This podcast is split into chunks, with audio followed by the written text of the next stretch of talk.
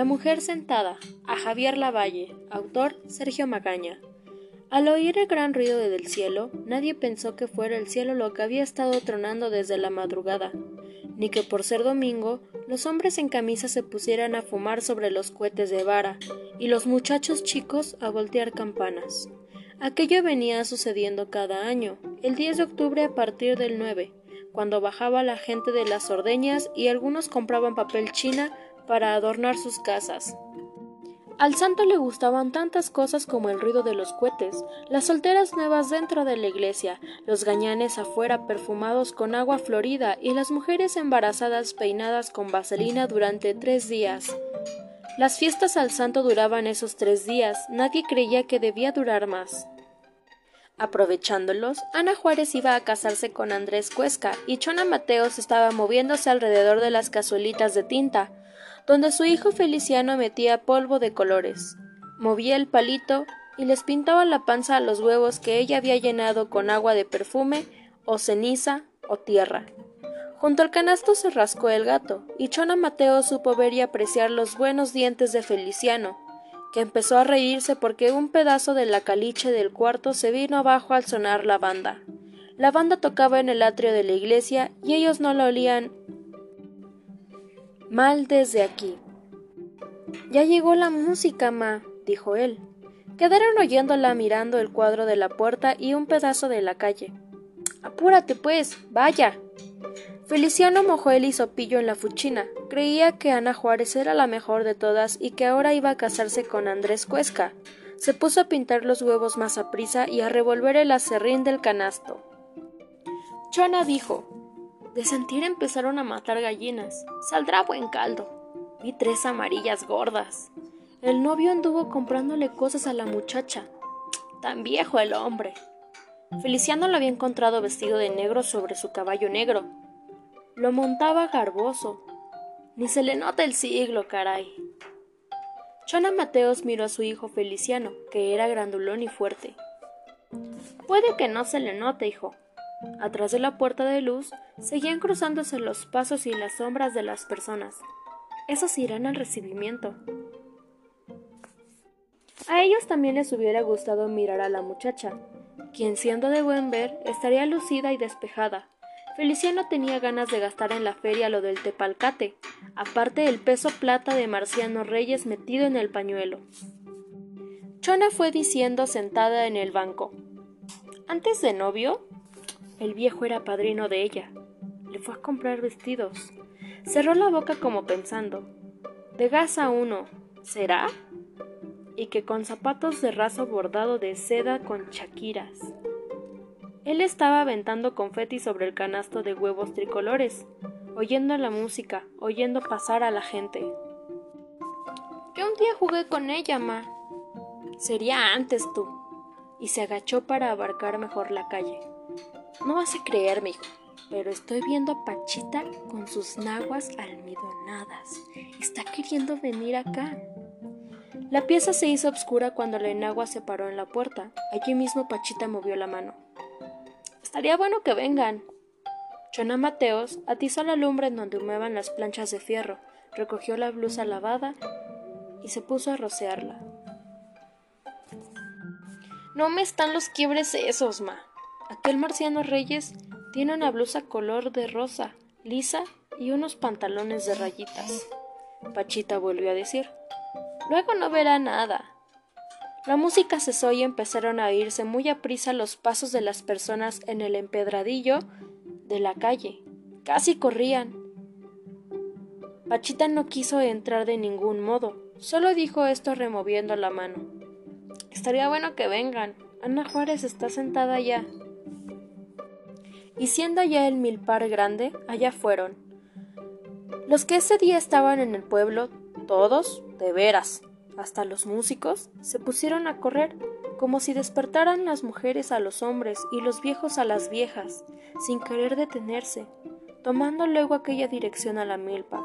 No eran a pasitos como antes, pero asombrados, moviendo las caras y los ojos redondos, y levantando un polvo blanco de la calle con el ruido de sus pies, un golpe parejo, grande, hecho de clavos o tacones o guaraches. Las puesteras echaban el crío a la espalda, dejaban sus montoncitos de fruta en el suelo, las cambayas, y cogían el rumbo con los demás hacia donde estaba sentada ella, atrás del cerro verde.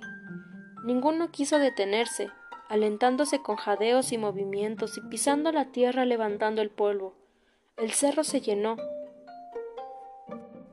Pronto de tanta gente como subía, y los trapos de colores, los brazos, los sombreros anchos de los hombres, también unos perros, también los niños. Del caño al pie del cerro negreaban cabezas, en grupos y solas, porque en la plaza no quedó nadie, sino era un ciego que todavía estuvo quemando pólvora. Así fue que en la punta del cerro aparecieron pronto las cabezas y comenzaron a bajar por muchos lados. Nunca nadie había visto tanta gente en el pueblo, sin contar los animales y alguna abuela montada en burro. Bajaban en silencio, evitando las espinas de los guamuchiles. Puesta la vista en el milpar de abajo, donde estaría Ana Juárez. Las respiraciones se oían bien, pero ninguna palabra, tampoco gritos o suspiros fuertes. Con los labios cerrados y los ojos bien abiertos, movían sus pies bajando y bajando. Luego caminaron apretándose contra los sembrados, hasta llegar al tramo de pasto rodeado de milpa que daba al camino. Quedaron allí serios, inmóviles. Entonces nada se oyó, sino silencio. A mitad del claro de la milpa, sola, estaba sentada Ana Juárez. Feliciano no pudo creerlo, ni él ni los otros, pero enfrente mismo le estaban viendo, sentada entre su vestido de grasa, la cabeza un poco de lado y las manos morenitas cruzadas una sobre la otra, con mucho reposo, las pestañas bajas y sonriendo apenas la boca chica, como en los retratos de óvalo, Chona Mateos le notó luego los zapatitos bordados de seda y Feliciano el pedacito de cigarro apagado que le colgaba en el extremo de los labios. Nadie podría dejar de verla. Todos, al contrario, querían. Cambiándose el turno aguantando la respiración para no hacer ruido. El cielo no tronó más. Se oía un aire. Quedó soplando la milpa y el abanico de las espigas. Así pasó el tiempo, aunque no para ellos, que permanecían serios viendo la postura de Ana Juárez, su carita de lado. Yo no sabía que ella fumara, ma, dijo Feliciano. Marciano Reyes había estado esperando un buen rato la salida del sol para echar fuera las gallinas, vaciar la leche, abrir el corral y vigilar el camino amarillo. Como el corral estaba alto, sobre el cerro, a él le caían bien montarse encima de las trancas y mirar los montes azules, el valle, las capas moradas de las jacarandas y después la loma verde, que era suya, y donde las becerras se daban gusto. Pero ese día era sábado, el domingo comenzaba la feria, hasta el martes, y no era fácil ni era bueno perder el tiempo. Se quitó el sombrero y se puso a vigilar el camino amarillo. Mirándolo se le ocurrieron varias cosas porque nunca había antes visto tanto ni hubiera creído que sirviera sino para cambiar por él. Sube del valle junto a la barranca, atraviesa el caño y al cabo del tiempo llega a partir en dos la cabeza de la loma con una raya de peine. Él supo todo esto mientras lo vigilaba. Lo cierto es que Feliciano Mateos no hubiera podido dar ahí un paso sin que él lo dejara pasar, y si pasaba, Marciano Reyes le recogería tanto como una moneda de un peso plata o los cinco litros de leche o una botellita de agua florida, porque él había propuesto que Feliciano cinco litros de leche para venderlos en el pueblo sacar de ellos un peso y comprar en la plaza la botequita de agua florida que Marciano calculaba poder echarse en los cabellos cuando menos domingo y lunes. Marciano se acomodó el sombrero con sus manos grandes y plegó los párpados. Después dijo algo que no le importaba sino al él. Y estuvo algún tiempo vigilando el camino amarillo. Él creía en eso de algún tiempo, pero a las cinco de la tarde el cielo cambió de tono y a él empezaba a dolerle lo de atrás. En el lado bajo de la barranca apareció una taza de mosquito blanco. Se deshizo tras la loma y volvió a virarse, así tres veces. Creyó por fin no verlo. Luego empezó a moverse junto a un montón de tablones. No siendo Feliciano, él no sabía bien explicarse a esa distancia sobre qué o quién era, al menos de repente. Más tarde, y según aquello ganaba altura, le fue asombrando primero el obscuro del pelo, los hombros, el par de bultos duros del corpiño y lo de atrás de ella, pues se trataba de Ana Juárez. Venía descalza, con mucha gana, empujando de cierta manera los terrones chicos con el pie. Su vestido por eso se le estaba metiendo entre las piernas a cada paso. Ahora caminaba en el camino y si avanzaba un rato corto tenía que ver a Marciano Reyes sentado entre las trancas. Él pensó dar media vuelta y meterse en su casa. Andrés Cuesca y Marciano Reyes no iban a decirle nada acerca de lo que hacía ahí vigilando la vereda, esperando el agua florida, ella se detuvo a recoger del suelo una vara y siguió aventando piedras con los dedos de los pies, como si estuviera ella sola, aunque ya había visto al otro removiéndose encima de las trancas. Se adelantó despacio marcando una línea en la tierra con la punta del varejón para llegar donde fuera fácil. Con solo levantar la cabeza, ver el corral, el filo de teljamanil y otras cosas, estas otras cosas eran el hijo de José Reyes que le tenía puesto el ojo encima, agachándose lo más hacia ella, y con peligro de venirse todo abajo. No quiso darle motivo de sentirse mirado. Le habló estirando la vara, atenta a una ramita de anís a la orilla del camino. Si te caes, te rompes tú. Eso crees. Él estaba muy prendido de las manos del asiento buscando el modo de preguntarle a esa Ana Juárez lo que andaba haciendo por el ojo de agua en vez de estarse en su casa bañando y prepararse para lo de mañana. Ella lo entendió así, pues dijo Me bañan a las ocho. Mi padrino Andrés Cuesca no ha de dejarme salir después. Empezó a componerse la trenza moviendo los dedos ante el pelo lustroso. Marciano se los estuvo viendo durante un cuarto de hora.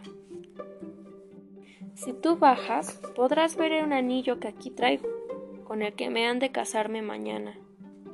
Está bueno, dijo él, y dando algún ofrecimiento a modo de hacer que ella levantara la frente.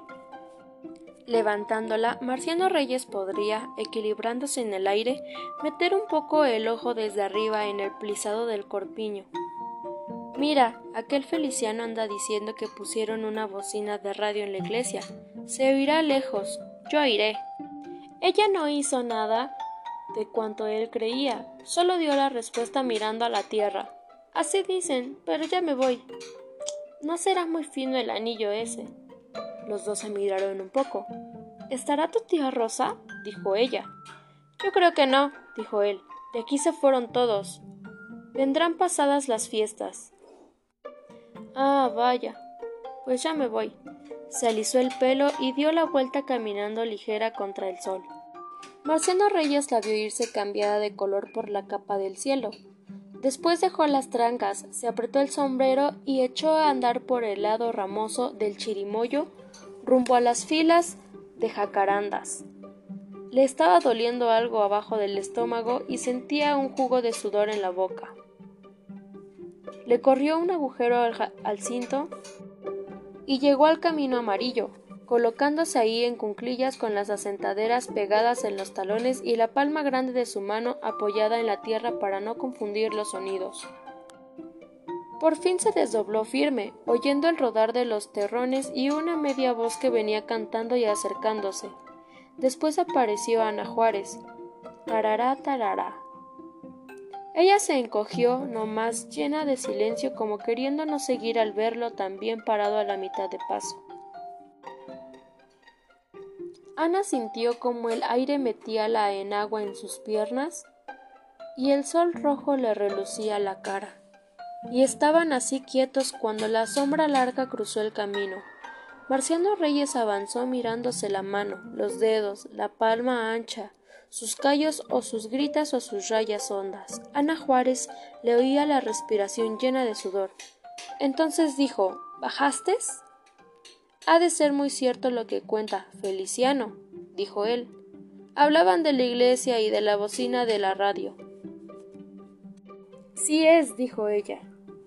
Entendido pronto lo de la bocina eléctrica, ninguno de los dos tenía por qué estarse mirando los ojos, de manera que él siguió atendiendo la palma de su mano que era grande, que tenía una línea atravesada, y ella sabía que él, aunque andaba ahí viéndose la mano, estaba tratando también de mirarle algo adentro del corpiño con el rabo de las pestañas. No ha de ser muy fino el anillo ese, dijo él. Sí es, dijo ella. Luego se volvió de espaldas moviendo el brazo. A pesar de su cuidado, Marciano no distinguía nada de cuánto estaba haciendo, solo supo verle un poco del brazo y el codo moreno por arriba del hombro. A pesar de su cuidado, Marciano no distinguía nada de cuánto estaba haciendo, solo supo verle un poco del brazo y el codo moreno por arriba del hombro. Del hueco del corpiño ella sacó el anillo, sujeto con una pita. Él esperaba atrás, sudando en el aire, achicando un poco el cuerpo y poniendo los ojos en el movimiento del vestido, que una vez se mecía y otra se arrugaba en un punto bueno de las ancas. A las ocho Ana Juárez estaría bañándose, y él no había conocido nunca a nadie que se bañara con el vestido puesto. Ana le enseñó el arito dorado. Quién sabe si es fino, pero él no quiso tocarlo siquiera. Lo mejor era dejarlo amarrado en la pita sobre el techo de la novia de Andrés Cuesca. Ella volvió a envolverlo y a sujetarlo en su lugar. Siendo fino no le ha de quitar lo viejo al otro, dijo él. Lo bueno será mi vestido de gasa y los zapatos de raso con chaquiras. ¿Crees? También fue mi papá Lucio, Marciano procuró acercarse más, no mucho, aunque más hasta rozarla. ¿Te van a bañar con agua caliente? A otras los bañan con agua caliente. Sí, dijo ella. Sentía el sol bajándose y el brazo del muchacho cerca de su falda. Pero ya me voy. De bueno estuvieron callados sin mirarse a los ojos. El brazo se le iba pegando al vestido, le subía atrás en la espalda. Ana habló vehementemente. Una vez mi papá Lucio me dio con la vara por andarme saliendo. La cortó esa vara del membrillo y era larga. Marciano estuvo respirando sin pensar desmentirla, porque Ana Juárez era chica. Andaría con él. En los dieciséis. Mi papá Lucio y el viejo Cuesca se fueron. Van a comprar aquello. Mi padrino tiene una cortada en la oreja. No me da miedo saberlo, dijo él. Ella apretó los labios, repasó en silencio el tamaño de las hierbas y el color del suelo. Yo ni lo quise, ¿crees? Mi papá Lucio empezó a decir que las mujeres son para que se casen. De eso hubiera querido explicar algo cuando la mano ancha le sobó los riñones y la cintura se le quebró. Déjame tú, has de saber que no ha de ser bueno que nadie nos esté mirando. No viene nadie ahorita. Con todos sus ojos escucharon los ruidos del campo.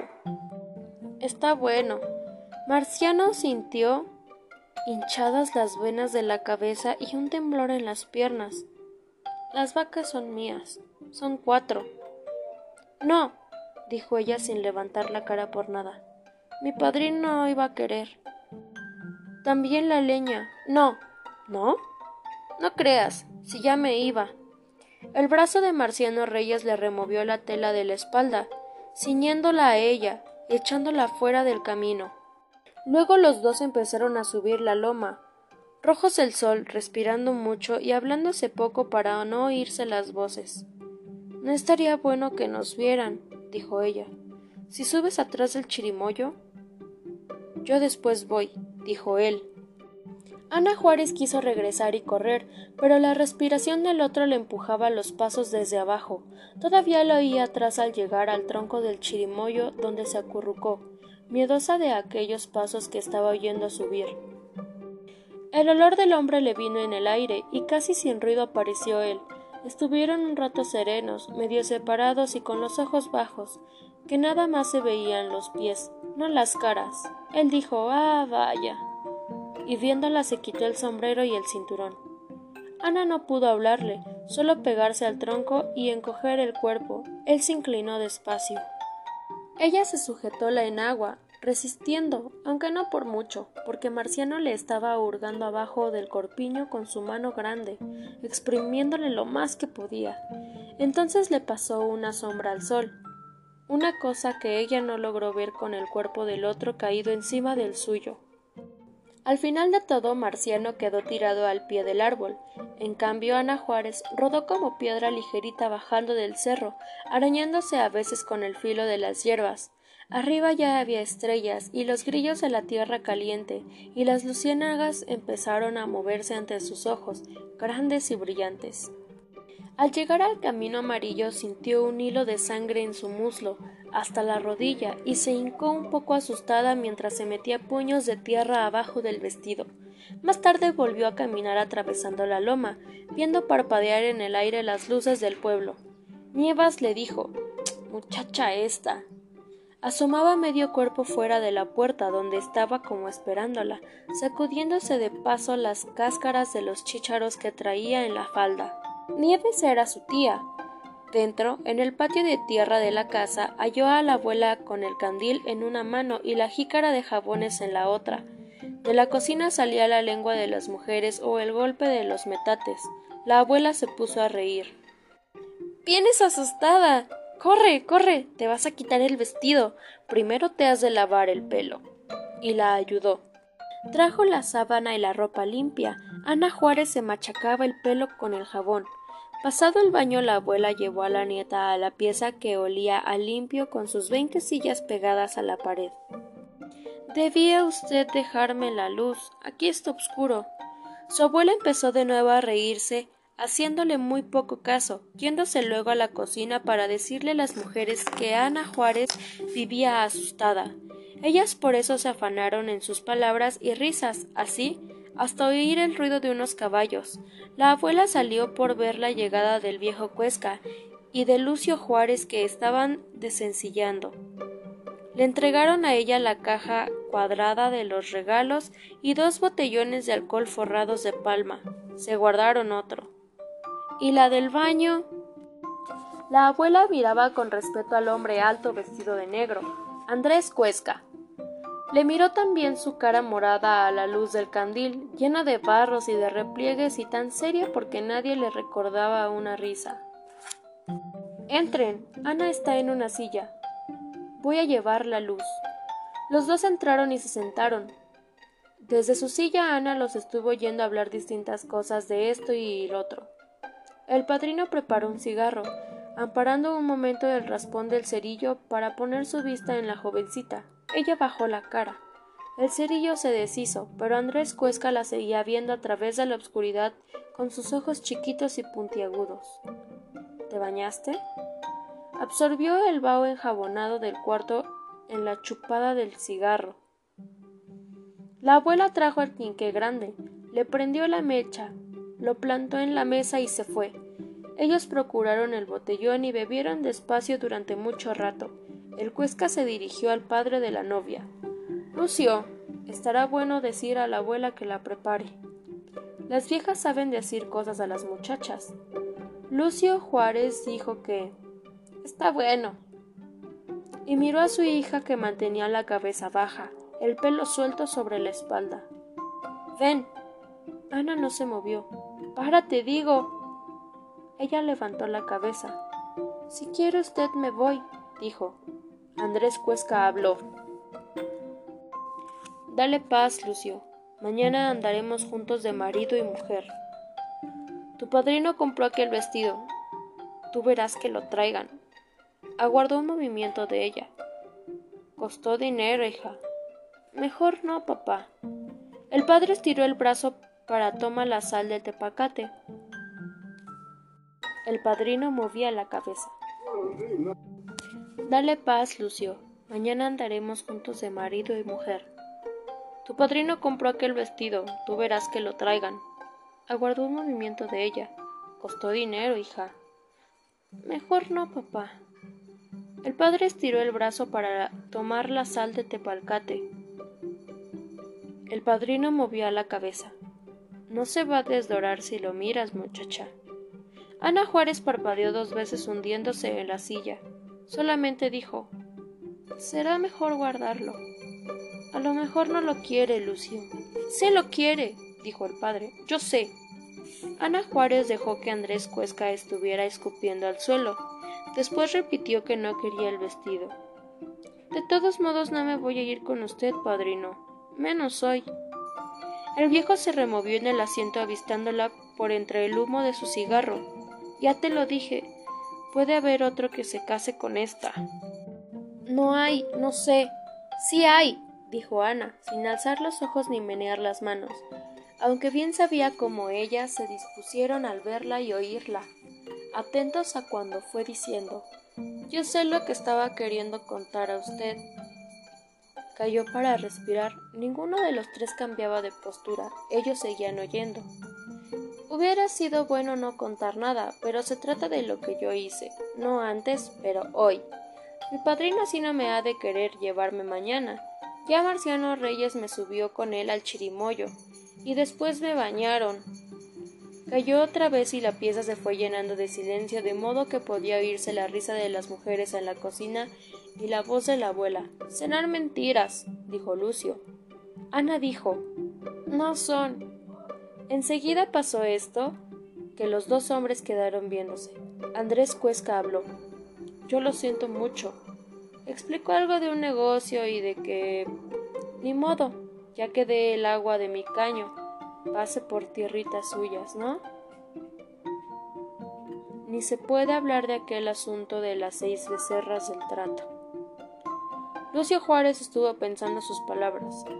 Está bueno, de todos modos a mí me vendría bien que esa agua me pasara este año. Tú dirás si todavía se puede. Se buscará el modo. Se estaban mirando sin pestañear. El viejo desvió sus ojitos puntiagudos hacia la mecha del quinqué. También él estaba pensando las palabras. Hay el modo, lo hay, y fumó despacio su cigarro, con la condición de hacer justicia. Lucio estiró el brazo, pellizcó la sal y esperó su sabor mojándola en la boca. Está bueno, Cuesca. No se dirá que aquí no se hace. El padrino empezó a reírse sirviéndose lo mejor que pudo del botellón. Que ésta se ponga el vestido. Al fin de ella es. Los dos hombres se habían levantado.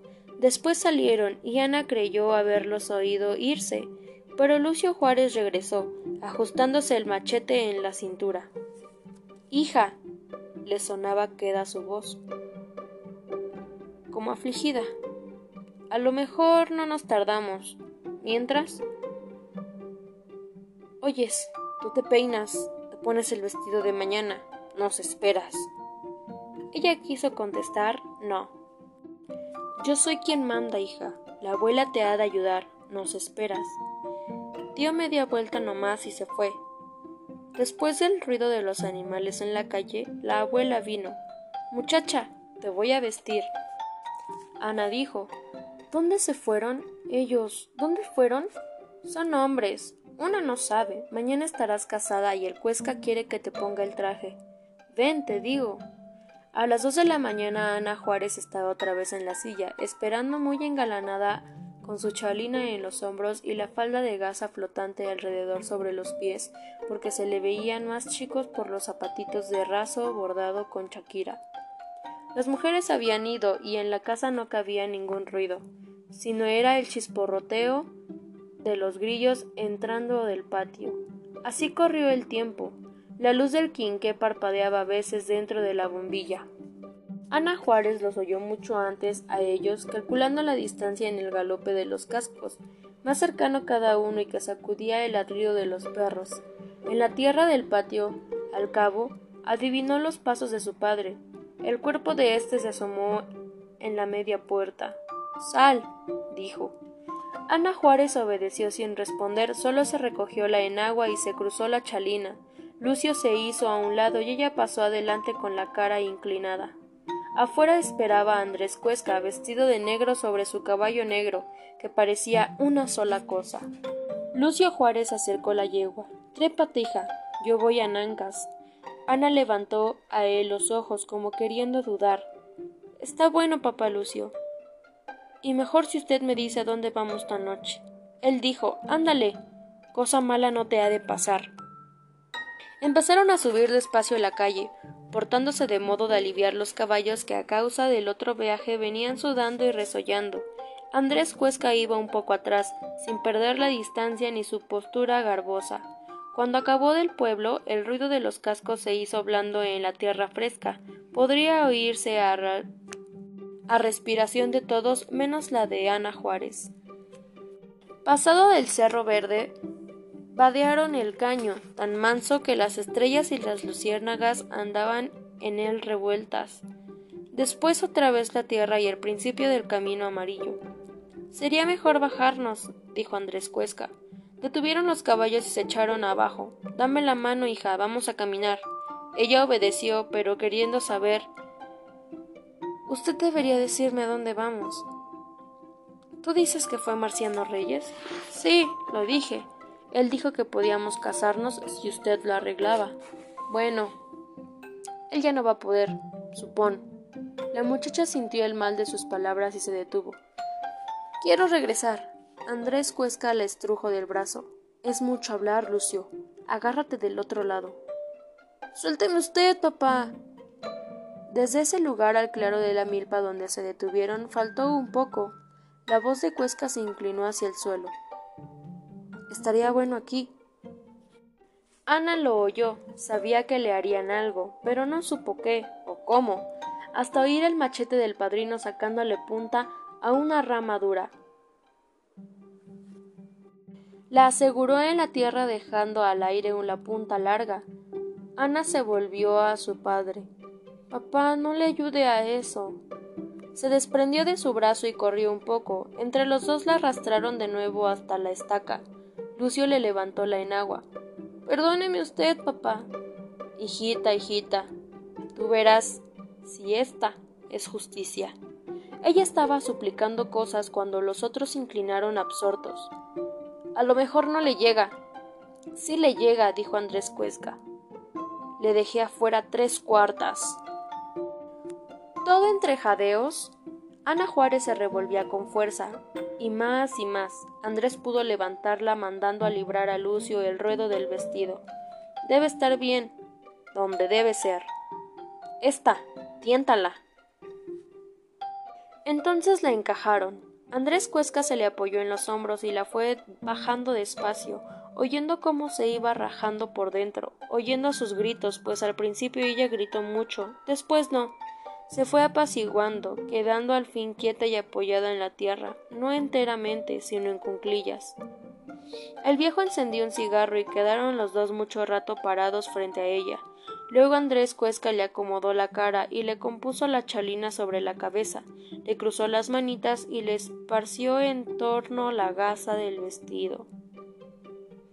Es mejor irnos, dijo Lucio. Entonces se fueron. Le dejé mi cigarro, dijo el viejo. Pero Lucio no llegó a oír sus palabras. Los primeros cohetes de la fiesta del santo corrieron en el aire y más tarde el golpe de los caballos en lo oscuro del llano. Por eso Feliciano se confundió con los otros que estaban allí mirándola, y nadie podía creerlo. Abajo del sol estaba sentada Ana Juárez, con su carita de lado y su vestido de gasa bien acomodado alrededor, las manitas cruzadas, sonriendo su boca como en los retratos de óvalo, y el cigarrito apagado en el extremo de los labios. Las mujeres se hincaron, los hombres permanecían serios sin hacer otra cosa que aguantar la respiración para no hacer ruido. La campana del santo empezó a tocar, a pesar de que ellos oían más el silencio.